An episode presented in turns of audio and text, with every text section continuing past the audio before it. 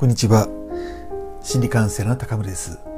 自分に厳しい方っていらっしゃいますよね。これは傍から見ていると自分いじめにしか見えないっていうぐらいに厳しい方っていうのがおられるんですけどもこれはセルフトークっていうんですけども自分で自分に言い聞かせてる言葉っていうのが声には出さないけれども心の中頭の中にはあったりしてこれが自分をいじめてるっていうことなんですよね。例えば全然うまくできてないとかまだまだだとかどうしようもないとかというような自分のやっていることあるいは存在そのものをディスカウントっていうんですけど価値を極端に下げてしまうということをそう極端に下げるっていう要はいじめですよね。っていうことをやっていてそれが行動にも表れているっていうことですね。こういう方は妙にこうストイックで無理に頑張ってでも全然自分をねぎらわないっていうふうになってしまいやすいんですね。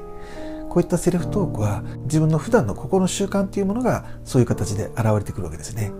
ということは自分自身の心の習慣を自分をいじめる方向からいたわる方向大事にする方向に変えていくっていうことそのものがまず大切ですね。そういったことにまずはこう気づいていただいてその上で少しずつ自分をねぎらう練習休む練習成果が上がったらそれをしっかりと認める練習っていうことをやっていくことそれを習慣にしていくっていうことが大切なポイントになってくるかと思います。以上ご参考になれば幸いです。最後までご覧いただきありがとうございました。